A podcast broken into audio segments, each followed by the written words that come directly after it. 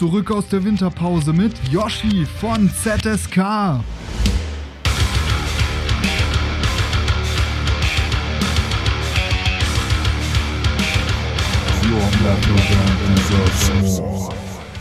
Und unser Manager Flo aus Hamburg hat dann ziemlich viel Fäden für uns ziehen können, aber es bringt ja nicht das beste Management was, wenn die Band einfach scheiße ist. Ne? Also muss schon zusammenpassen. Herzlich willkommen bei The Band Show, der Szene-Podcast für deine Metal- oder Hardcore-Band. Ich bin dein Host Murphy und ich wünsche dir viel Spaß. Yo, yo, yo, hier ist wieder euer Murphy und herzlich willkommen zu einer neuen Episode von The Band Show. Mann, ist das geil. Wir sind zurück aus der Winterpause im Jahr 2021 und hoffentlich wird dieses Jahr alles besser. Mann, was für ein Kackjahr 2020. Das können wir hoffentlich gemeinsam hinter uns lassen. Und wir starten direkt voller Elan und voller Bock auf dieses neue Jahr wieder in die Bandarbeit. Und ich habe wirklich einen unglaublichen Gast für euch dieses Mal am Start. Und zwar den Yoshi von der deutschen Skatepunk-Band ZSK. Ich glaube, eine Band, die ich nicht weiter erklären muss, wo ich gar nichts zu sagen muss, weil diese Band hat die Hosen supportet, vor mehr als 10.000 Leuten mehrfach gespielt, fährt eigene Headliner-Touren mit durchschnittlich 1.000 Leuten. Also ZSK haben so ziemlich alles erreicht, was sich eine Punkband jemals erträumen lassen kann. Und ich konnte mit Yoshi sprechen. Und Yoshi ist seit 97 der Kopf der Band, hat ganz andere Zeiten durchlebt, Zeiten ohne Social Media. Und wie sich Bandarbeit damals zu heute unterschieden hat, das besprechen wir in dieser Episode, aber auch was wirklich im Kern wichtig ist, worum es wirklich geht und wie ZSK dahin gekommen sind, wo sie jetzt stehen. Am morgigen Tag, dem 15.01.2021, erscheint nämlich das neue ZSK-Album Ende der Welt und es bahnt sich an, dass es eines der erfolgreichsten Alben von ZSK wird. Schließlich hatte die Band erst kürzlich einen Song über den Virologen Christian Drosten veröffentlicht, der auf YouTube aber sowas von viral gegangen ist. Fast eine halbe Million Views auf einen Song, der nicht mal ein richtiges Musikvideo besitzt, sondern nur eine Jump, nur in Anführungsstrichen, eine Jump and Run Animation. Das Ganze ging so viral, dass die Band die Single sogar persönlich Herrn Drosten überreichen konnte und damit seine Arbeit während der Corona-Pandemie gewürdigt hat, was natürlich ganz viele verschiedene Fernsehsender auf den Plan rief und plötzlich war ein Riesenwirbel um diese Band. In dieser Episode bespreche ich mit Yoshi, was es zu beachten gibt hinsichtlich der Auswahl von Geschäftspartnern, welche Rolle das Management spielt und so weiter, um seine Band vielleicht mal an den Punkt zu bringen, wo ZSK jetzt sind. Ich wünsche dir bei der Episode viel Spaß. So, ja, denn moin Yoshi, herzlich willkommen auf dem The Band Show Podcast. Guten Morgen, freut mich, danke für die Einladung. Ja klar, auf jeden Fall. Und ich äh, muss dich direkt eins fragen. Normal hasse ich ja Smalltalk, aber in diesen Zeiten äh, ist diese Frage so viel mehr als Smalltalk, besonders wenn man sie einem Musiker stellt. Wie geht's dir gerade? Sagen wir so, ich bin nicht in Quarantäne und der letzte Test war negativ. ist doch schon mal geil. ja, das ist auf jeden Fall schon mal geil. Aber natürlich ähm, gerade nicht so eine einfache Zeit, oder?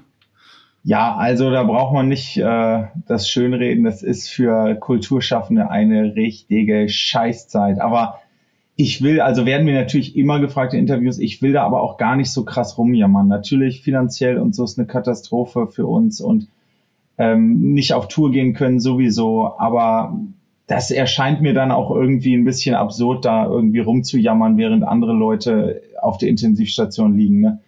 Also mhm. dann finde ich trotzdem auf eine Art noch jammern auf hohem Niveau. Deshalb will ich da immer gar nicht so auf die Tränendrüse drücken. Also wir kommen schon klar und es ist alles in Ordnung.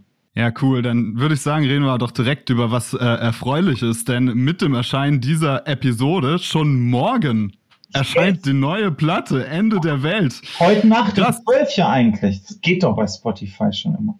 Stimmt, ja, ja, geil. Und da direkt die Frage natürlich, warum jetzt? Also das ist natürlich eine spezielle Situation und so und ich weiß, bei vielen Bands ist ja gerade so dieses Gefühl, oh fuck, wenn wir nicht auf Tour gehen können danach, ähm, wo ist da die Motivation überhaupt eine Platte rauszubringen? Warum habt ihr gesagt, okay, wir machen das Ding jetzt am 15. Januar? Weil wir dachten, dass es bis dahin wieder normale Konzerte gibt. naja, die Platte sollte eigentlich im August kommen und wir haben mhm. es schon geschoben. Ne, wir wollten im, im März auf Japan-Tour, dann direkt danach ins Studio, dann Festivalgagen einsammeln, um alles zu bezahlen und im August, Ende August sollte das Album, glaube ich, kommen. Und dann ist ja alles über Nacht sozusagen oder innerhalb weniger Tage ist natürlich wie bei allen alles zusammengebrochen, was die Planung angeht. Äh, Japan-Tour mussten wir natürlich absagen, die ganzen Festivals, alles im Eimer. Und dann haben wir auch, also der Studiotermin ging ja auch nicht. Es war ja Lockdown richtig und keiner wusste, wie krass ist jetzt alles. Und dann haben wir einfach weiter die Songs geschrieben, sogar noch ein paar neue geschrieben, die es jetzt sonst gar nicht gäbe auf dem Album und alles nach hinten geschoben. Mhm. Und die Plattenfirma hat zum Glück mitgespielt und gesagt, okay, wir schieben. Bei ganz vielen Bands wurde nicht geschoben. Da wurde gesagt, egal, das ist der Termin, so ist es jetzt, Pech. Ja. Unsere Platte Krass. konnten wir nach hinten schieben. Und damals, zu dem Zeitpunkt, dachten alle, naja, Januar 21, da wird alles wieder total normal sein. Ja, krass. Ist schon krass, wie sich das entwickelt hat. Und wer weiß, wie schnell es sich noch entwickelt. Äh, wir nehmen das ja auch alles mit ein bisschen Vorlauf gerade auf. Und wer weiß, vielleicht sind wir beide dann schon geimpft. Naja. Oder tot. Oder tot. Okay, ich würde sagen, wir gehen mal noch mal einen ganzen Schritt zurück in, in die Geschichte von, von ZSK, um euch so ein bisschen auf dem Weg zu begleiten bis zu dieser Platte. Und ähm, in diesem Podcast geht es ja ganz viel darum, ja, wie man mit seiner Band erfolgreich wird. Und Erfolg ist ja immer so ein schwieriges Wort. Und gerade euch mit eurer politischen Ausrichtung ist natürlich enorm interessant zu fragen, was ist für euch eigentlich ähm, Banderfolg, weil ihr das sicher nicht über kommerzielle Aspekte definiert, nicht wahr? Ja, ist, glaube ich, bei uns zweiseitig. Also natürlich freue ich mich, wenn wir viele Platten verkaufen. Natürlich freue ich mich, wenn wir viele Konzerttickets verkaufen oder wenn wir mit einer großen Band auf Tour gehen. Ganz klar wie jeder Musiker. Aber auf der anderen Seite geht's bei uns ja schon viel um, um Inhalte und und so. Und wir freuen uns einfach sehr viel, wie unglaublich viel Rückmeldungen wir von vor allem jungen Fans kriegen, was unsere Musik für sie bedeutet oder weshalb sie angefangen haben, sich in verschiedensten Formen politisch zu engagieren. Das finde ich mhm. immer ganz beeindruckend. Wir kriegen wahnsinnig viel Post und Nachrichten und Mails und so von Leuten, die sagen, ey, wegen euch habe ich angefangen in der Schule eine AG gegen Rassismus zu machen, wegen euch bin ich jetzt mal auf eine Demo gegangen, wegen euch pff, spende ich jetzt an Sea-Watch und oder sonst was, denke ich mir immer, ja, ist doch cool. Ist cool, wenn wir so ein bisschen für coole junge Leute so ein Soundtrack sind für deren Engagement, sei es nun Tierrechte oder Antirassismus oder sich gegen Nazis gerade machen oder eine eigene Band machen natürlich. Das freut mich immer total. Und auch Geil. manchmal kriegen wir auch halt so wirklich so herzzerreißende Briefe, wo Leute sagen, ey, ich war schwer krank oder was weiß ich, meine Eltern sind gestorben oder ich wollte mich umbringen, habe es dann doch nicht gemacht und der und der Song hat mir total geholfen in dieser Zeit. Denke ich immer so, boah, wow. Das ist natürlich ein schönes Erfolgsmotiv und ähm, ich würde auf diesem Weg hin zu diesem Erfolgsmotiv, und ihr seid, denke ich, in dem Aspekt auch auf jeden Fall erfolgreich, mal über was sprechen, was ganz am Anfang eurer Bandgründung oder noch in den ersten Jahren passiert ist. Und zwar habe ich das heute gelesen mit sehr viel Staunen, nämlich, ähm, dass ihr bei der Wentz Warp Tour bei einer NoFX-Show auf dem Parkplatz äh, hier irgendwie gezockt habt. Kannst du uns da mal mitnehmen und uns erklären, wie, wie, wie das war oder warum ja, ihr das gemacht ja, habt? Das haben wir öfter gemacht. Ähm, naja, es ist einfach so. Wir waren eine kleine Pissband, die Scheiße gespielt hat und die niemand kannte. weißt du? Damals gab es kein Social Media Kram, da gab es auch nichts, was man hätte tun können, um sich bekannt zu machen, außer Konzerte spielen. Aber niemand wollte uns buchen. Also wer, wer will denn schon irgendeine so eine kleine Popelband aus Göttingen buchen? Und dann haben wir angefangen, natürlich selbst Konzerte zu organisieren. Das finde ich ganz geil im Nachhinein, weil man halt im, das ist ja im Punk so auch, DIY, du machst die Sachen selber. Du findest mhm. keine Plattenfirma, bringst du selber raus. Niemand will dir ein Konzert machen, also organisierst du selbst eins. Aber darüber hinaus haben wir gedacht, wir gehen, wir gehen dahin, wo es weh tut und haben, sind dann mit unserem Tourbus zu großen Konzerten und haben dort auf dem Parkplatz gespielt, weil das war ja schon dann, keine Ahnung, Vans Warp Tour irgendwie mit 15.000 Leuten. Da sind natürlich auf dem, auf dem Parkplatz war ja dann auch die Party so ein bisschen und dann haben wir da gespielt. Oder bei NorthX haben wir erst nachmittags gespielt auf dem Parkplatz, sind dann abends selber rein und haben das Konzert angeguckt. Oder beim, bei Münster Monster Mastership in äh, Münster, was Titus damals ja immer organisiert hat. Mhm. So ein Riesenevent mit zehntausenden Skatern, da sind wir auch auf dem Parkplatz, haben da gespielt. Da kam man gar nicht mehr auf den Parkplatz rauf, weil der schon voll war. Wir kamen recht spät. Und dann haben, man durfte aber rauf und runter, wenn man das Nummernschild registriert hatte. Weißt du, wenn man schon drauf war, durfte man runter Aha. einkaufen fahren und zurück. Und dann haben wir bei Freunden, die seit zwei Tagen schon auf dem Parkplatz waren, die Nummernschilder abgeschraubt und an unseren Kürbis dran geschraubt, um auf den Parkplatz zu kommen. Und da ein Konzert gespielt. Gibt's auch echt verrückte Videos von damals, ey. Also das waren Zeiten. Das war das super. Ist, das, Wurdet ihr da auch mal weggeräumt vom Ordnungsamt ja, oder so? Die Polizei hat uns mal einfach den, die haben gesagt, hier, das geht nicht, ist nicht erlaubt, wo ist die Genehmigung? Wir haben einfach weitergespielt, weil wir dachten, ja, macht man so. Doch Punk. Und dann haben die halt irgendwann den Generator einfach ausgestellt. Aber also mhm. hätte noch schlimmer kommen können. Die hätten ja uns auch bestrafen können, aber die haben das auch so ein bisschen belächelt. Aber die wollten, dass jetzt endlich Ruhe im Puff ist, sozusagen. Das ist natürlich geil, ne? Mit dem Benzingenerator da einfach zocken und das zeigt aber auch natürlich, was euch irgendwie antreibt, ne? Da brauchst du ja eine enorme Motivation und, und Willenskraft dahinter, auch sowas dann wirklich umzusetzen. Dennoch würdest du so solche Aktionen heute jungen Bands empfehlen oder was war für euch damals? Hat das euch was gebracht? Wie würdest du das in der Retrospektive bewerten? Boah, ich weiß nicht, ob das wirklich so ein Effekt war. Es ist heute auf jeden Fall cool, diese alten Videos zu sehen und wie du jetzt alle sagen, boah, war das krass, aber damals, da standen dann halt 200 Leute drumrum und haben das mal geguckt. Ich glaube, die meisten wussten danach nicht mal unseren Namen. Mhm. Wobei wir haben halt immer auch, wir hatten damals selber Kassetten rausgebracht. Das gab's damals noch, liebe Spotify-Hörer. und ähm, dann haben wir halt da immer so 20, 30 Kassetten verkauft. Kannst du auch sagen, naja, immerhin 30 Leute, die da eine Kassette mitgenommen haben. Ja. Aber also, ich meine, damals äh, gab es halt viele, wenn man so will, Vertriebswege oder Möglichkeiten, um sich aufmerksam zu, um auf sich aufmerksam zu machen, einfach nicht. Also du konntest kein Video von deiner Band drehen und mal kurz bei YouTube raushauen. Mhm. Oder über Social Media irgendwie Freunde gewinnen, virtuell, die dann so gucken, was du tust. Das, das gab es nicht.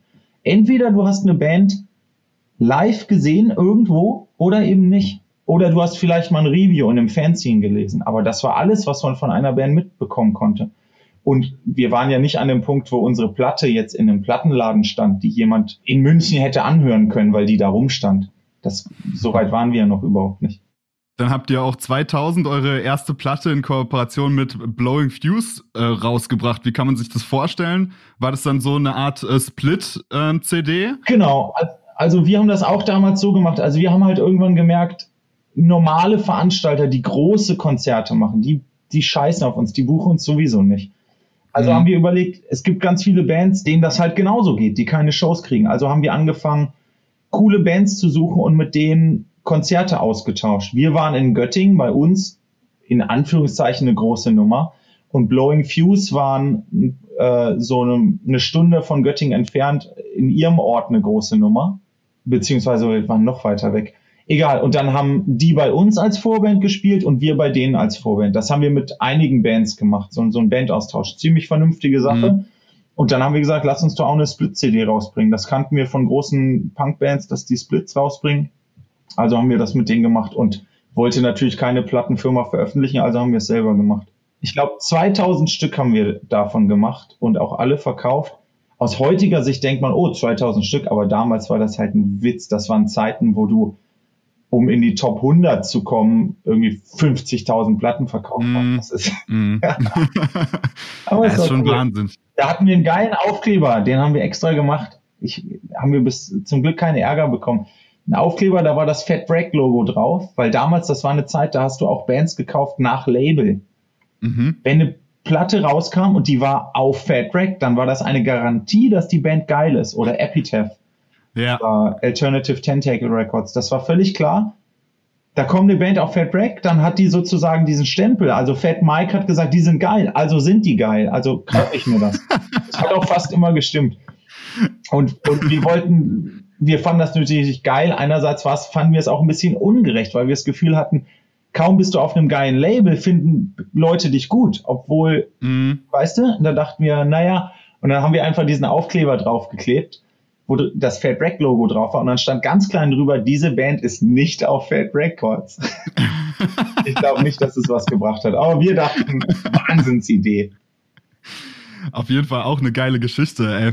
Ähm, dann irgendwie fünf Jahre später liest man, wenn man sich euren Wikipedia-Artikel durchliest, boah, plötzlich irgendwie Touren, also ihr habt davor auch schon ganz viele Support-Shows gespielt, aber dann halt irgendwie Touren mit Bad Religion und den Toten Hosen, was ja eine krasse Hausnummer war. Irgendwie, wenn man das so in der Retrospektive liest, dann denkt man so, boah, das, das ging ja richtig schnell, aber ich meine, das sind ja seit der Bandgründung auch acht Jahre. Wie war für euch, wie ist für dich auch, wenn du da jetzt drauf zurückschaust, diese Wahrnehmung irgendwie von 1997 bis 2005? War das ein langer, harter, steiniger Weg oder war das manchmal, dass du gar nicht kapieren konntest, wie schnell alles geht und wie gut alles läuft? Nee, ganz im Gegenteil. Das war also, es war jahrelang Scheiße fressen. Weißt du, wir haben alles gemacht. Wir haben auf Bühnen übernachtet. Wir haben in der Küche vom Veranstalter auf dem Boden gepennt, ohne Isomatte, nur mit Schlafsack. Wir wurden betrogen, wir wurden beschissen, wir, wir haben überall für einen Kasten Bier gespielt. Also das war wirklich die harte Punkschule. Und ich finde es auch gut, das gemacht zu haben. Es war wunderbar, aber vorangebracht hat uns das mit der Band diese Zeit, glaube ich, kaum. Mhm. Heutzutage ist das ja komplett anders. Heute hat ja eine Band gefühlt ein Management, bevor es überhaupt auch nur einen Song geschrieben hat. Und bam, bam, bam und der Mega-Designer und das und das Mega-Cover und die, die Plattenfirma und der Social-Media-Auftritt. Das gab's nicht. Wir haben einfach mhm. jahrelang gekämpft mit dem, was wir hatten und das war nicht viel. naja, und dann haben wir halt irgendwann unser erstes Album ja aufgenommen, Ride Radio, und hatten auch von Anfang an Produzent, Flo aus Hamburg. Das war auch ein guter Move, mit dem arbeiten wir bis heute zusammen. Und dann fing das an, wo Bands heutzutage überhaupt starten. Sofort mit Riesenbands auf Tour, sofort einen guten Shop, einen Management, eine Plattenfirma und so. Mhm. Und ab da ist dann halt wirklich was passiert. Aber wie gesagt, ich, ich will diese Zeit vorher nicht missen, weil das wirklich großartig war und wir wahnsinnig viel ausprobiert haben und wahnsinnig viel gelernt haben. Und ich finde, das gehört auch dazu, zumindest ein paar Jahre Scheiße zu fressen, ja. dann auch irgendwie größere Sachen zu spielen und eine Fanbase zu haben und so. Also ich, ja, ich hab, ich muss nicht auf dem Boden in der Küche weiterhin übernachten, aber ich fand das großartig alles. Das, dieses ganze Punk-Ding war einfach von vorne bis hinten und ist es auf eine Art bis heute einfach ein Riesenabenteuer für uns. Also von der Musik, aber auch von dem, was man tut. Muss man sich mal vorstellen, unsere Eltern, wir haben dann gesagt, hier, wir gehen drei Wochen auf Europatour mit irgendeiner Gammel-Punkband aus New York. Und dann haben unsere Eltern gesagt, alles klar, wir schreiben der Schule einen Brief. Dann haben unsere Eltern einen Brief geschrieben an die Schule, Entschuldigung, unsere Kinder kommen die nächsten drei Wochen nicht zur wow. Schule, weil die gehen auf Tour. Und das haben wir einfach gemacht und es war einfach nur verrückt. Und wir haben die verrücktesten Sachen erlebt. Und das schweißt ja auch zusammen und mhm. äh, man lernt wahnsinnig viel. Das war genial. Und die anderen waren halt normal in der Schule und wir haben die verrücktesten Sachen gemacht. Ja, Mann. Also da sprichst du mir aus der Seele, weil ich habe häufig das Gefühl, dass junge Bands ja so immer nach diesen Quickfixes suchen und diesen Weg gar nicht mehr wirklich gehen wollen. Ne? Den Weg, den du jetzt auch als was Schönes beschreibst. Natürlich ist es nicht schön, irgendwie auf einem Küchenfußboden zu pennen, aber ähm, es ist einfach schön, diesen Weg bestritten zu haben, um auch irgendwie es ist ja auch ein Kampf und man ist dann ja auch stolz, dass man was erreicht hat. Und dieser, dieser lange Weg, das ist einfach irgendwie was Schönes. Und ich finde, so funktioniert Bandarbeit auch heute noch, ne? Also du, ich verstehe nicht, warum so viele junge Mucker immer nach diesen Spotify-Hacks oder diesen schnellen Erfolg suchen. Naja, weil es das halt gibt und man sieht das und denkt, boah, geil. Aber damals war sowas für uns überhaupt nicht zu sehen. dass all das heute mit Social Media, das gab es ja nicht. Mhm. Es gab dann einfach einen neuen Katalog oder so oder ein Fanzine, wo drin stand, neue Band auf Epitaph, so und so. Und dann hast du gedacht, ah gut, dann höre ich mir die mal an. Aber dieses, dass man so mitgekriegt hat, wie so eine Band explodiert ist oder so, das, das gab's so nicht. Man konnte das mhm. gar nicht fühlen. Und es war auch, alles war ein Abenteuer. Du hast einfach Tourdaten in einem Fanzine gelesen. Immer wenn wir Fanzines, Plastic Bomb, Ox und so weiter, Warschauer, haben wir immer sofort gekauft dann hat man als erstes die letzten Seiten aufgeschlagen. Da waren die Tourdaten. Und dann wusste man auch nie, findet das Konzert statt? Wie groß ist das? Du konntest ja nicht vorher im Internet gucken, 200 Leute haben bei Facebook gesagt, sie kommen, sondern du bist dahin gefahren. Es konnte sein. Wir sind ganz viel gefahren, immer nach Hannover, nach Braunschweig, nach Immenhausen, nach Kassel, überall. In Göttingen selbst gab es nicht viele Konzerte. Also wir sind ja erst 2001 nach Berlin gezogen. Und ähm, du wusstest nie, was dich erwartet. Gibt es noch Tickets? Kommen da 50 Leute? Kommen da 500? Das war völlig unklar. Ich habe AFI gesehen mit Good Riddance zusammen vor 50 Leuten in Kassel im Spot. ähm, eine Tour, da haben die Beatsteaks gespielt, Vorband, nee, Legwagon, Beatsteaks und Blink 182 sollten Vorband sein. Die haben abgesagt, aber Legwagon gesehen und sonst was in, in winzig kleinen Läden wow. und, und sowas. Ähm, mhm. Und das war nie klar, was passiert. Ein Kumpel von mir hat ein ganzes Konzert verpasst, weil er auf dem Weg dahin so viel getrunken hat, dass er draußen vor der Tür das ganze Konzert lag. Legendär bis heute. Wie war das dann für euch, dann 2005 mit Bad Religion und den Hosen zu touren? Hast du da spezielle Momente, die dir in Erinnerung bleiben? Ja, also da geht es im Grunde wieder zurück zur Warp Tour, nämlich mhm wir haben damals natürlich angefangen, ähm, für Fanzines zu schreiben, weil wir auch gesagt haben, es gehört dazu. Uns ging es aber auch darum, wie so vielen Leuten, dass wir einfach diesen Bands, die uns so beeinflusst haben und so bewegt haben, dass wir denen nahe sein wollten. Und du, indem man Interviews führt, weil du da ja auch eine Band ganz persönlich kennenlernst und auch die Fragen stellen kannst, die du schon immer wissen wolltest. Mhm. Und so haben wir uns dann aber auch, weil wir wenig Geld hatten, in viele Konzerte reingemogelt, weil du natürlich, wenn du ein Interview gemacht hast, hast du Gästeliste bekommen. Das war natürlich auch immer geil. und bei der Vans Warp Tour war ich auch. Also wir haben draußen gespielt und dann bin ich rein auf Gästeliste und habe Interviews mit ein paar Bands gemacht. Und ich hatte natürlich Kassetten von uns dabei in den Taschen und habe die versucht, wichtigen Leuten in die Hand zu drücken. Und im Catering bei der Warp Tour mache ich ein Interview und dann saß Campino da ganz in der Nähe. Und da habe ich allen Mut zusammengenommen und bin hin und habe gesagt, hier, das ist meine Band, hör doch mal in unser Tape rein. Und er meinte, ja, okay, vielen Dank, aber ey, wir kriegen wahnsinnig viel so, so Sachen und so, ne? Ich kann dir da nichts versprechen. Ich so, ja, ist völlig okay, verstehe ich. Ich wollte es dir nur gegeben haben. Und dann ein paar Jahre später gehen wir mit denen auf Tour. Und bei den Toten Hosen gehst du eben nicht auf Tour mit denen, weil das Management sagt, oh, das ist eine Band, die passt ganz gut, sondern die Hosen suchen alle Vorbands selber aus. Die hören sich alles selber an und entweder sie sagen, ist eine geile Band, weil wir die Musik mögen oder nicht. Und das ist, das war für uns natürlich was ganz Besonderes, dass wir wussten, es hat uns nicht irgendeine Plattenfirma da jetzt in den Spot reingeschoben, sondern die Toten Hosen persönlich finden unsere Musik geil und deshalb nehmen sie uns mit.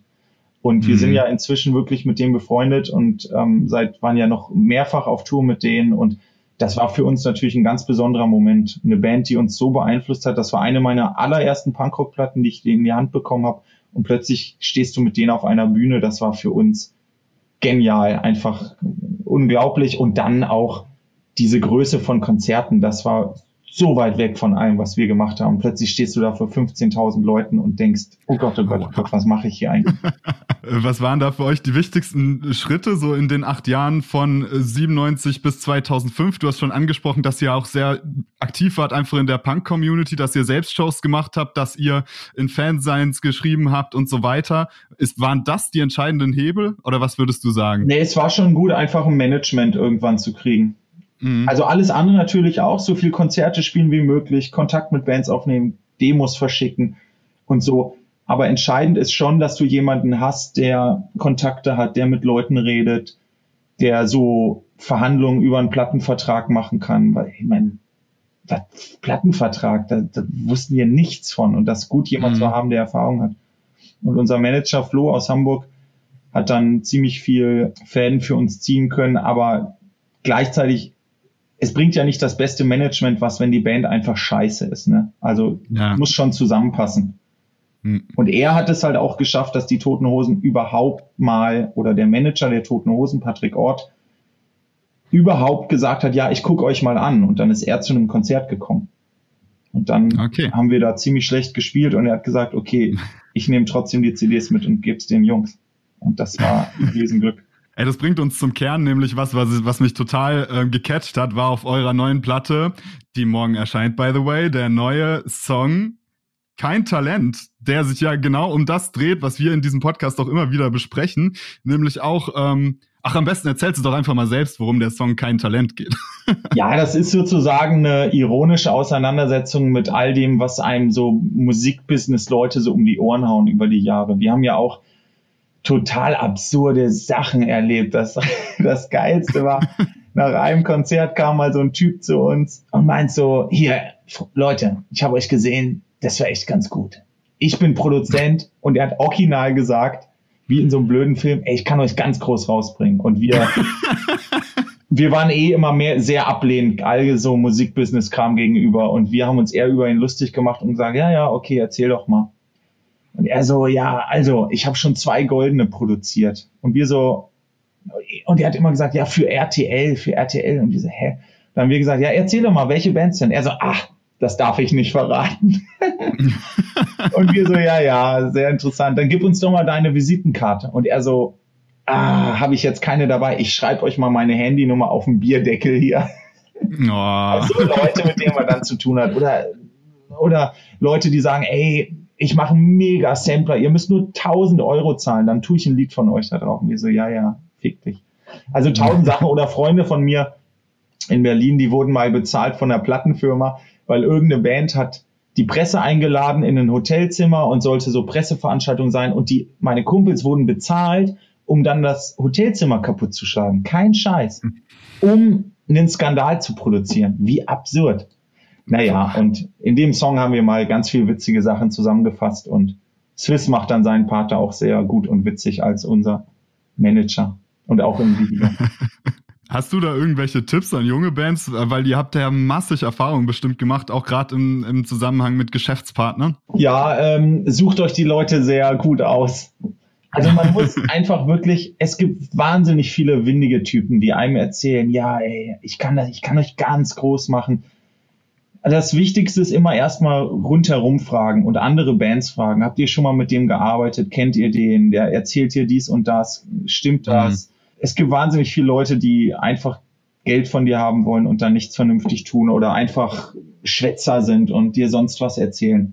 Grundsätzlich, also wir sind immer großer Freund davon, bei allem das letzte Wort haben und nie Sachen 100% aus der Hand geben. Mhm. Also es gibt bei uns eigentlich nichts letztendlich. Wir haben ganz viele Leute, die uns helfen. Wir haben eine Booking-Agentur, eine Promo-Agentur, eine Plattenfirma, einen Vertrieb, einen Online-Shop, aber die machen nichts und übergehen uns da oder so. Ne? Also wir können bei allem immer noch sagen, stopp oder nee, das wollen wir nicht. Und, und mhm. man muss super aufpassen, dass einem da niemand reinspricht. Ich finde es immer gut, alles anzuhören. Völlig okay. Ich lasse mich auch gern von Argumenten überzeugen. Aber wir haben nie sowas gemacht, dass die Plattenfirma oder sonst wer kommt und sagt, hier übrigens, so ist das Cover oder hier macht mal das Bandfoto so, das oder oder die Single geht nicht. Das gibt's nicht. Das soll, sollte es auch nicht geben. Hm. Dann lass uns doch mal ein bisschen über Ende der Welt sprechen. Da habe ich nämlich richtig Bock drauf. Ich durfte ja schon reinhören. Das Album strotzt für mich eigentlich, was ja völlig verwunderlich ist, auch wenn man sich den Titel anschaut und in welcher Zeit es entstanden ist, nur so vor ähm, Positivität. Das ist sehr tanzbar. Es ist nicht nur, sondern ganz viel äh, Tanzbarkeit, viel Zusammenhalt sehe ich da drin. Ähm, was war da die Motivation, dann wirklich so ein, so ein doch fast schon optimistisches Album aufzunehmen? Aber das freut mich sehr, dass dir das so äh, auch so geht. Genauso hatte ich das auch gedacht, dass das so sein muss. Also erstmal, das Plattencover täuscht so ein bisschen. Ne? Ende der Welt, klar, das ist so ein Flugzeug, das abstürzt, was so ein bisschen die Welt symbolisiert. Aber auf der Rückseite sieht man all die wichtigen Sachen, die gerettet wurden. Also es mhm. gibt sozusagen so Care-Pakete, die per Fallschirm sozusagen gerettet wurden. Und das soll sozusagen das so ein bisschen zeigen, man hat jetzt ganz oft das Gefühl, und es macht mich auch alles traurig und wütend, wenn man die Welt so anguckt, wie scheiße alles ist und was für wahnsinnig viele schlimme Sachen passieren. Auf einer kleinen Ebene, letztendlich hier mit der AfD oder so, aber auch weltweit mit keine Ahnung, Corona, ähm, Naturkatastrophen, Kriege, sonst was, wo man dran verzweifeln kann. Aber ich denke immer, es hilft nichts, wenn man halt komplett verzweifelt und aufgibt und sagt, ey, es macht alles keinen Sinn mehr, sondern man muss sich auf die Leute konzentrieren, die weiter sich gerade machen für Menschenrechte, für eine bessere Welt, äh, gegen Rassismus, gegen Nazis, einfach für die wichtigen Sachen. Mhm. Und genau für diese Leute, also auch für mich, schreibe ich diese Songs und diese Alben. Und ich mag es auch nicht, wenn man, das wird uns ja manchmal so ein bisschen vorgeworfen, dass wir immer so mega verbissen politisch sind. Klar, manchmal finde ich, muss man ganz klare politische Sachen sagen. Aber natürlich haben wir auch einfach Spaß an Musik und Punk und Konzerten und Tanzen und Feiern zusammen. Und das kommt in einigen Songs ja, glaube ich, schon so rüber. Ich finde, man muss das überhaupt nicht trennen, sondern das gehört zusammen. Mhm. Also nur weil ich mit vielen Leuten geil feiere, heißt das nicht, dass ich nicht am nächsten Tag trotzdem zu einer Demo gehe und total wütend bin und äh, sage, das und das hier muss sich ändern. Das widerspricht sich meiner Meinung nach überhaupt nicht, sondern ich glaube andersrum, nur so kann es sein, dass man nicht die Energie und den Mut verliert, wenn man auch diese schönen gemeinsamen Erlebnisse hat. Mhm. Du hast jetzt ganz viel von müssen gesprochen und das stößt so eine Frage an, für die ich mich jetzt immer interessiere. Auch zurzeit viele Bands sich interessieren, gerade in dieser Zeit von Informationsblasen und allem Möglichen. Und zwar muss man als Künstler politisch sein? Hat man als Künstler die moralische Pflicht, politisch zu sein und das auch nach außen zu kommunizieren? Nee, finde ich überhaupt nicht. Ich finde es voll okay. Jeder soll machen, was er lustig findet. Das ist, ich finde es überhaupt nicht schlimm, wenn irgendeine Band sich da nicht positioniert. Gleichwohl freue ich mich natürlich immer, wenn Bands, gerade vielleicht die, die sonst gar nicht so groß politische Botschaften irgendwie bringen, ab und zu so ein paar Flecke einschlagen und ab und mhm. zu mal ein klares Statement machen, dass man weiß, im Zweifelsfall stehen die mit uns auf der richtigen Seite. Das freut mich immer voll. Ja. Also keine Ahnung, wenn, wenn in der, in der Stadt der Nazi-Aufmarsch ist und die Band, die sonst eigentlich vielleicht nur Party und sonst was Musik macht und dann plötzlich einmal sagt, hier, das lokale Bündnis macht die Blockaden und das finden wir super und da sind wir dabei. Erstmal. Mhm. Oder keine Ahnung, ich finde, Deichkind ist so ein bisschen so ein Beispiel, finde ich, die machen ja schon, das ist ja total die Party, Spaßmusik größtenteils wenn die politischen Botschaften, wenn sie ja eher so ein bisschen versteckt oft in den Songs, wenn man so will. Und dann machen die aber diese geile Aktion und spielen einfach in Dresden auf der Demo gegen Pegida. Einfach so und machen so ein Statement. Ja. Und jeder, der sich bei einem Deichkind-Konzert um Verstand säuft, zu Recht, weil er Bock hat, ist auch völlig in Ordnung, muss trotzdem akzeptieren und wissen, wenn es drauf ankommt, steht diese Band aber auf der richtigen Seite. Das freut mich immer. Das ist doch cool, so muss das doch laufen. Es geht gar ja. nicht darum, dass irgendwie alle Bands die ganze Zeit die krassen Polit-Statements raushauen. Das wäre ja auch irgendwie langweilig. Du hast auch vorhin ganz viel mit diesen Begriffen für und gegen gearbeitet. Äh, Finde ich auch spannend, natürlich. Ähm, gegen Rassismus, gegen die AfD. Aber die, das Album ist ja doch viel mehr ein Für. Ne? Das haben wir jetzt irgendwie schon festgestellt. Also viel mehr pro, positiv. Und das zeigt sich ja auch in diesem Song alle meine Freunde. Zudem würde ich auch dich gerne mal was erzählen hören, weil ich das so interessant finde, weil das ja schon ein klares Statement gegen die AfD ist, aber es ist ja trotzdem irgendwie kein, kein, kein Hasssong oder so in dem Sinne, ne? Ja, also erstmal, das, das Lied ist natürlich gelogen. Das ist natürlich, ich kann nicht sicher gehen, dass der Bäcker hier um die Ecke auch der äh, mega AfD-Gegner ähm, ist. Mhm. Aber das, Lied soll so ein bisschen zeigen, so wie man sich das wünschen würde. Dass sozusagen alle progressiven Kräfte im weitesten Sinne gemeinsam aufstehen und sagen, ey, hier ist Schluss. Mhm. Und darum geht es so ein bisschen, dass man zeigt, das ist ja auch so. Ich meine, wir haben eine große, tolle, liberale Gesellschaft in einer halbwegs vernünftigen Demokratie. Das ist wahnsinnig viel wert. Und es gibt ja auch wahnsinnig viele Leute, die das alles ablehnen, wofür die AfD steht. Also bei der AfD geht es ja nicht um eine Partei. Ne, es geht ja um ein rechtsextremes, rassistisches, antisemitisches Weltbild, wofür diese Partei steht und, und mhm. dass dieser Teil der Gesellschaft einfach nicht Oberhand gewinnen darf. Und ich meine, man lebt natürlich auch so ein bisschen in der Blase, weil ich muss sagen, für mich persönlich stimmt es wirklich. Alle meine Freunde hassen die AfD und wenn das nicht so ist, dann ist derjenige nicht mehr mein Freund, sorry. Mhm. Weißt du, also klar be bewegt man sich da in einem Bereich, der ähm, ja so eine positive Blase ist. Und wir kennen das aber von ganz vielen Fans von uns, wo es natürlich nicht so einfach ist, weil der hört ZSK, aber sein Vater oder sein Opa oder sein Onkel wählen einfach AfD. Und das ist dann eine ganz andere Situation, wo man dann sozusagen sich gerade machen muss und auch die, die Auseinandersetzung suchen und führen muss. Das ist, glaube ich, gar nicht so einfach, wenn das plötzlich. Also ich habe zum Glück in meinem ganzen familiären Umfeld niemanden, der jetzt irgendwie AfD-Positionen gut fände oder vertreten würde oder geschweige denn wählen würde. Aber ähm, das stelle ich mir dann schon wirklich schwierig vor. Und mhm. darum geht's dieser Kampf und trotzdem das Gefühl, dass man eine sehr große gesellschaftliche liberale Gruppe ist, die für alles steht, wogegen die AfD ankämpft. Für eine mhm. offene Gesellschaft und so weiter. Ja, ich finde es teilweise ähm, schwierig. Also mir geht's genauso, ne, dass auch in meinem Freundeskreis sich sicher niemand finden wird, ähm, der mit der AfD sympathisiert.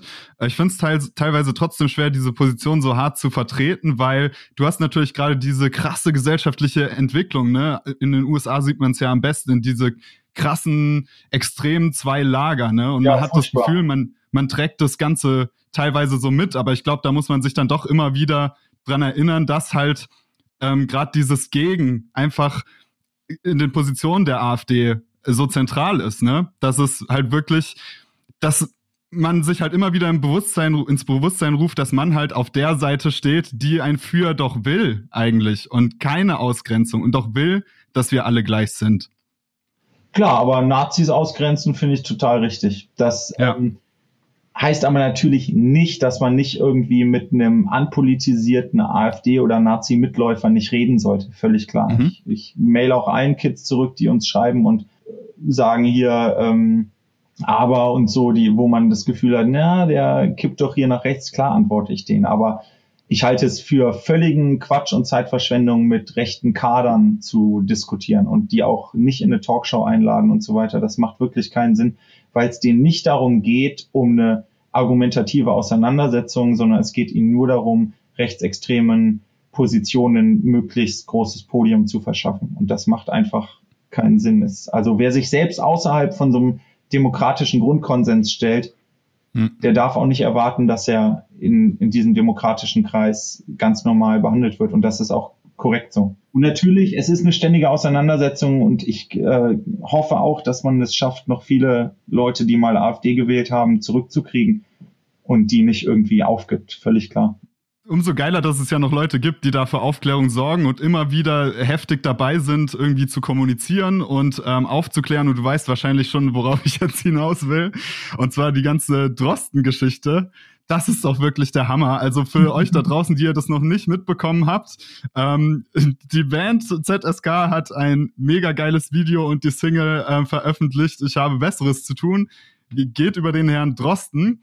Ähm, und das Ganze hat inzwischen fast eine, also wahrscheinlich äh, zum Zeitpunkt, zu dem die Episode dann rauskommt, schon längst über eine halbe Million Aufrufe auf YouTube. Wahnsinnige ja, Entwicklung, oder? Das ist völlig verrückt. Also es war wirklich nur als so ein kleiner Gag gedacht und nachdem das auf Twitter so durchgedreht ist, dachten wir, ja, okay, wir müssen jetzt wirklich einen Song liefern. Dann haben wir den kurz zusammengeschustert. Den Text habe ich, was weiß ich, in einer halben Stunde geschrieben, weil es natürlich auch sehr viel, sehr einfach ist und viel hergibt. Und dass das dann so ausartet, hätten wir nie gedacht. Also plötzlich haben die Fernsehsender angerufen alle und dass dann auch noch wir Drosten diese Single vorbeibringen wollten und er wirklich da war und mit uns geredet hat und dann auch noch sagt, ich spiele gern mit euch ein Konzert, ich kann das gern spielen. das hätte natürlich niemand äh, irgendwie so voraussagen können. Und dann, also Pro 7 hat mir ein scheiß Kamerateam in den Urlaub an die Ostsee geschickt, weil die unbedingt noch ein Fernsehinterview wollten und Spiegel macht ein Interview, also das waren zwei, drei Wochen, die für uns total verrückt waren. Und uns war völlig klar, das interessiert in ein paar Wochen kaum noch wen, aber es war sehr witzig und wir haben das alles genossen und mitgemacht. Wer hätte das gedacht? Die kleine scheiß Punkband aus Kreuzberg plötzlich äh, in der DPA-Meldung. Ja, das habt ihr natürlich auch geil umgesetzt. Also es ist sehr geil, auch mit diesem Jump'n'Run-Video, das ver verlinke ich euch mal auf jeden Fall in ja, den Show Notes. Das, das müsst ihr gesehen alles haben. alles so Ideen mal kurz aus dem Ärmel geschüttelt. Und wir haben eine mhm. Freundin aus Hamburg gefragt, hier, könntest du sowas Jump'n'Run-mäßiges machen? Sie so, ja, okay. Also, weißt du, andere, andere Bands überlegen sich ein Jahr lang irgendein Konzept für irgendwas Verrücktes und so und es verpufft und wir machen aus Witz irgendwas und plötzlich passiert sowas. Das ist so ein Treppenwitz der Geschichte. Das hat mir gut gefallen. Aber also ich finde auch wirklich, so witzig das alles ist, ich finde es ganz spannend wie und schön diesen positiven Effekt von dem Song. Ne? Also, mhm. weil das wahnsinnig viele Leute wirklich geholfen hat. Die ganzen Leute aus dem Institut von Drosten und so haben sich von ganzem Herzen bedankt und gesagt, dass sie halt die ganze Zeit diesen ganzen Hass abkriegen und wir diesen, das gekippt haben auf den sozialen Netzwerken. Vorher war immer unter dem Hashtag Drosten, das Schwein muss man erhängen oder die Judensau, was weiß ich, ja. Und jetzt haben plötzlich hunderttausende Leute das verbunden mit was Positivem und diesen Song gefeiert und, und Drosten gefeiert und so. Das hat diesen ganzen, diesen wahnsinnigen Hass so ein bisschen den Wind aus den Segeln genommen. Und das fand ich schon cool. Weißt du, du machst irgendeine lustige Sache und die hat dann aber wirklich einen schönen positiven Effekt, der ganz vielen Leuten und auch den ganzen, also es haben sich wahnsinnig viele Ärzte und Krankenschwestern und so bei uns gemeldet, die gesagt haben, danke, wir kriegen die ganze Zeit diese Scheiße ab und ihr macht da so was Schönes, Positives und ja, die haben sich einfach bedankt. Das, das fand ich beeindruckend. Wow.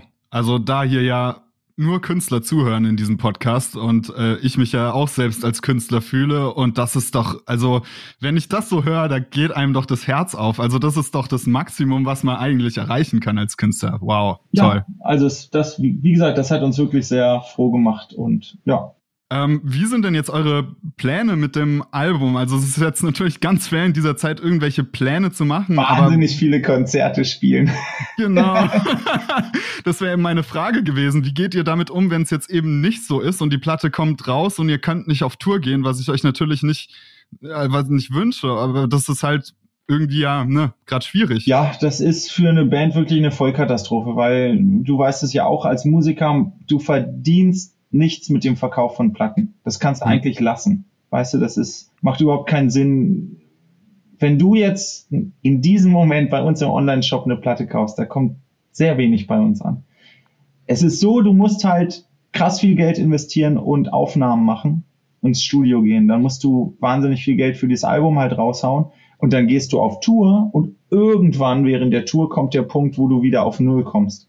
Aber wenn es diese Tour nicht gibt, dann kommst du auch nicht auf Null. Das ist mhm. natürlich richtig beschissen, aber also keine Ahnung. Sobald es Konzerte wieder gibt, spielen wir und ich muss auch sagen, die Leute sind super treu und fair uns gegenüber und bestellen wahnsinnig viel Kram bei uns im Shop. Und klar, wenn man, wenn wir jetzt ein T-Shirt verkaufen oder sonst was, da kommt schon dann Geld bei uns an und wir schlagen uns schon irgendwie durch, es wird schon gehen. Aber klar, es geht alles um Konzerte und Festivals und wir wollen halt auch völlig unabhängig davon, dass wir auch das Konto dann mal wieder ins Plus bringen müssen, dafür leben wir als Musiker, Konzerte zu spielen, Leute in den Arm zu nehmen, äh, sich anzuschreien, zu Stage-Diven und dieses Live-Gefühl zu haben.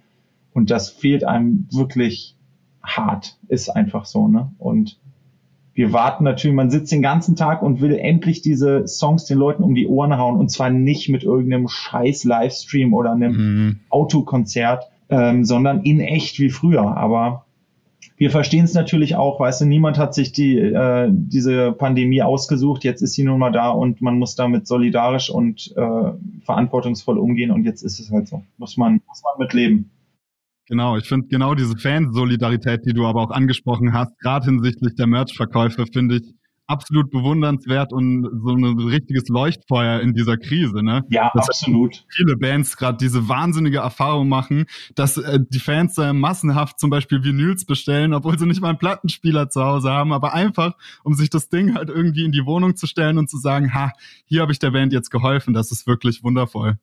Ja, also es haben uns auch wahnsinnig viele Leute gefragt, äh, kann man euch Geld spenden? Und so haben wir immer gesagt, nein, Quatsch, das brauchen andere. Aber klar, wenn du Bock hast, kauf dir was bei uns im Shop, das freut uns natürlich. Habt ihr mal darüber nachgedacht, auch diese anderen Verdienstmöglichkeiten in Erwägung zu ziehen, was ja ganz viele Bands gerade machen, wie zum Beispiel auf Twitch streamen oder irgendwie in den, ins Influencer-Marketing einzusteigen oder sonst was, oder ist das für euch keine, keine Option?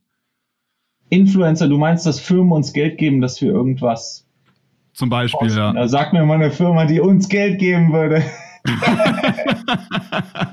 Na gut. Nee, also wir werden sozusagen schon, ach, gesponsert ist übertrieben, aber also wir kennen natürlich ein paar coole Firmen, die uns ab und zu mal irgendwelche Sachen geben, aber das ist meistens so ein, wir mögen euch, ihr mögt uns, fertig. Also für den Rest, einerseits sind wir dafür wahrscheinlich groß genug, dass Coca-Cola uns irgendwas geben wollen würde und andererseits ist das auch nichts für uns. Wir arbeiten, wenn nur mit Firmen zusammen, die wir auch ernsthaft cool finden, wo wir denken, das sind coole, nette Leute, die weißt du, ähm, das so machen wie wir auf eine Art. Und andererseits ist mir das auch alles zu blöd und keine Ahnung, ich, ich streame auch nichts auf Twitch, um da ein paar Euro zu verdienen. Das kommt mir irgendwie schäbig vor. das ist nicht unsere Welt. Okay. Ich würde sagen, dann sind wir bereit für die Sekt- oder Selters-Runde, wenn du bereit bist. Oh ja, geil. Ich bin immer für Sekt. Immer. Sehr gut. Erste Frage wäre Club oder Festival? Ähm, derzeit auf jeden Fall Club, weil es so mhm. unmöglich erscheint und ich mag Herausforderungen. Sehr geil. Live-Samples, ja oder nein? Was meinst du damit? Irgendwie, ja gut, stimmt, das ist eine große Brandweite, ne? Aber irgendwie, dass halt irgendwas von Band mitläuft, sagen wir so, mal. Ja, hatten wir früher überhaupt nie. Und äh, jetzt hatten wir manchmal so ein paar Geräusche und so, dies und das, aber eigentlich, also das haben wir, glaube ich, bei zwei Songs. Aber eigentlich bin ich Freund von einer ganz normalen klassischen Punkrock-Show. Das ist am Ende irgendwie immer noch das Beste. Wir müssen jetzt halt überlegen, wie wir kein Talent umsetzen, den Song. Ob wir dann vielleicht Swiss vom Band rappen lassen oder nicht, das haben wir noch nicht mhm. ausklamüsert. Mhm. Ich, keine Ahnung, vielleicht fühlt sich das dann irgendwie total bescheuert an. Das finden wir noch heraus, aber ich weiß ganz viel so Metal-Bands und oder oder ähm, Emo-Core-Bands, wie man es nennen will, haben ja wahnsinnig viel so Zeug inzwischen. Mir ist das irgendwie zu viel. Ich mag's mhm. äh, Oldschool da, glaube ich, so ein bisschen. ja, der berühmte Cosmo-Furz, ne? Ja, das ist ja, ich, ich finde ab und zu, es gibt Bands, wo das cool ist und ich das genieße, aber manchmal denke ich so, ey, das ist total over the top. Ihr werdet nicht besser, wenn ihr noch mehr Samples da reinschiebt. Das ist dann irgendwie zu chirurgisch auf eine Art so, ne? Zum Basscall pünktlich oder zu spät? Ich bin da immer sehr pünktlich. Ich bin immer der, der super aufpasst, ehrlich gesagt, dass wir, weil ich immer, ich möchte immer, dass wir einen guten Eindruck machen auf alle. Also auf ja. den Busfahrer, äh, auf die Crew und so. Ich will immer nicht, dass die denken, ah, die benehmen sich aber scheiße. Ich will, dass der Busfahrer nach der Tour sagt, ey, die waren super nett und fair und korrekt und waren ja. immer pünktlich da. Ja, deshalb, ich treibe immer alle an, also pünktlich, auf jeden Fall. Moshpit oder Singalong? Ja, in beides gleichzeitig. ja, hallo? Das geht nicht. Hier Pogo aber nicht mit Singer, glaube ich nicht. Da hören wir auf zu spielen. Geil. Ähm, Steak oder Falafel? Ja, Falafel. Wir sind ja alle Vegetarier oder Veganer auch. Da ist die äh, Antwort schnell da. Dann noch ähm, zum Schluss dein Nummer 1 Tipp für junge Bands. Boah, Nummer 1 Tipp. Äh, oh, naja, klingt jetzt verrückt in Corona-Zeiten, aber wirklich, man muss so viel Konzerte spielen, wie geht. Hm. Also egal ja. was, egal, also ja, also so ja. viel wie man rumkommen kann, machen, alles mitnehmen, weil ist ja nicht nur, dass Leute einen kennenlernen, sondern man auch selber einfach wahnsinnig viel lernt. Und man lernt ja. auch, das, das wird sozusagen unterschätzt, man lernt auch durch Scheißkonzerte. Festivals, wo man scheiß behandelt wurde, über den Tisch gezogen wurde, Scheißposition hatte, Scheißveranstalter, die ganze Zeit lernst du das, weil du wirst nicht nochmal mit dem Scheißveranstalter zusammenarbeiten. Deshalb hatten wir ja am Anfang des Podcasts drüber gesprochen, ne, über diese harte Schule, die, mhm. wo man aber viel mitnimmt am Ende, weil man nachher sehr viel schlauer ist. Ja. Geil. Hammer. Dann, ihr da draußen, denkt morgen, Freitag, 15.01., Ende der Welt von ZSK, streamen, einkaufen, nicht wahr? Genau. Willst du noch was zum Hits, Album loswerden? Nur Hits, sage ich euch. Nein. Nur Hits. es ist wirklich einfach so. Ich muss das einfach sagen. Wir sind einfach wahnsinnig dankbar und beeindruckt, dass wir diese Bands schon so lange machen und so viele Leute haben, die das wirklich total gut finden. Weißt du, wir haben angefangen mit 13 in irgendeinem Keller und wir hätten nie, nie, nie gedacht, dass ich hier mal 20 Jahre später sitze und wir ein Album haben und eine Plattenfirma und Leute zu Konzerten kommen wirklich. Wir sind einfach total dankbar und glücklich, dass wir das machen können, was wir lieben und freuen uns über jeden, der sich irgendwie die Platte holt oder klaut im Laden, ist uns egal. Geil, ey. Yoshi, vielen Dank, dass du da warst. Ich hoffe, dass ihr bald möglichst äh, Konzerte spielen könnt und dass ihr da draußen auch alle brav Maske tragt, damit ZSK bald möglichst wieder Konzerte spielen kann. Und ähm, ja, hat mir wahnsinnig viel Spaß gemacht. Danke, dass du da warst. Yoshi. Ja, vielen Dank für die Einladung. Waren auch spannende Fragen. Manchmal hat man nur so ganz langweilige Fragen, aber das war doch wirklich cool. Es ist auch schön, in so einem Podcast mal ein bisschen was ausbreiten zu können und sich nicht so kurz fassen zu müssen. Ja, Sehr cool. schön. Gerne wieder, dann bleibt alle gesund, ne? Und hoffentlich bis ganz bald irgendwo in einem schönen Club. Ja, yeah. vielen Dank dir, Yoshi. Mach's gut. Au revoir. Geil, dass du bis hierhin zugehört hast. An dieser Stelle nochmal der Hinweis: Schau mal in die Show Notes. Dort findest du alle Links, die du zu dieser Episode brauchst. Und dort findest du auch den Link, um diesen Podcast auf Patreon finanziell zu unterstützen. Ich bin wirklich auf finanzielle Unterstützung angewiesen, denn diesen Podcast fertigzustellen kostet für mich und den Matze, den Cutter dieses Podcasts, um die acht bis zehn Stunden in der Woche. Stunden, die nicht bezahlt werden. Und da freuen wir uns natürlich extrem, wenn ihr uns da unter die Arme greift und uns unterstützt. Und wenn ihr keine Kohle übrig habt, was ich natürlich verstehen kann. Ihr sollt euch nicht gezwungen fühlen, hier für Geld ausgeben zu müssen, denn schließlich ist dieser Podcast kostenlos und soll es auch bleiben. Dann würde ich euch aber trotzdem bitten, eine der anderen Supportmöglichkeiten zu wählen, nämlich dem Podcast ein Follow auf Spotify zu geben, die Episoden in den Instagram Stories oder auf Facebook zu teilen oder eben auf Apple Podcast bzw. iTunes eine ehrliche Bewertung zu hinterlassen. Denn das sind alles Faktoren, die den Podcast weiter vorantreiben und das Überleben dieses Podcasts sichern. Denkt immer dran, Support ist kein Mord. Und ja, ich wünsche euch einen geilen Start in das Jahr 2021. Wir hoffen auf Live-Shows. Das wird schon alles. Und wir reißen dann richtig ab mit unseren Bands. Bis dann. Ciao, ciao.